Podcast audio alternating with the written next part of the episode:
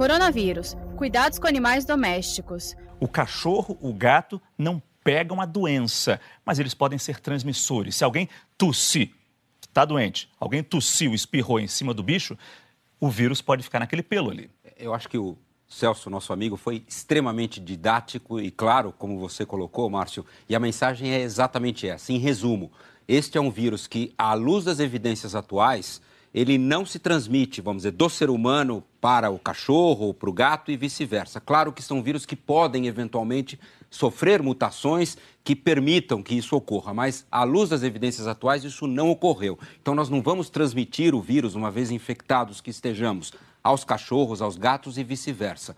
O que o Dr. Celso colocou é que eventualmente se esse gato ou se esse cachorro passear e, vamos dizer, a pata dele ou o pelo dele tiver com o vírus, pode eventualmente transmitir. Mas isso, vamos dizer, eh, gera, acho que aquelas medidas sensatas. Então, se você mantiver uh, o piso adequadamente limpo na medida do possível, uh, eu acho que é sensatez nesse momento. Mas né? isso, vale é gato, principal. isso vale para o gato que não sai de casa, Exato. fica na casa limpa. Mas o cachorro que vem da rua, Exato. quer dizer, ele pode trazer na patinha aquele vírus ali. Pensando na pior das hipóteses, o senhor defende, é uma pergunta isso, o senhor defende que se limpe essa patinha a cada passeio? Eu acho que não, acho que é um exagero. Acho que a criança, o cachorro chega em casa e anda dentro de casa, que ele foi passear na rua, você limpa o chão normalmente, não há nenhum produto específico para higienizar a pata do cachorro, e nem calçar sapatos, que não tenho visto muita coisa, calçar sapato em patas de cachorro para ele passear na rua também. Acho que são medidas hoje que não há evidência de transmissão nessa.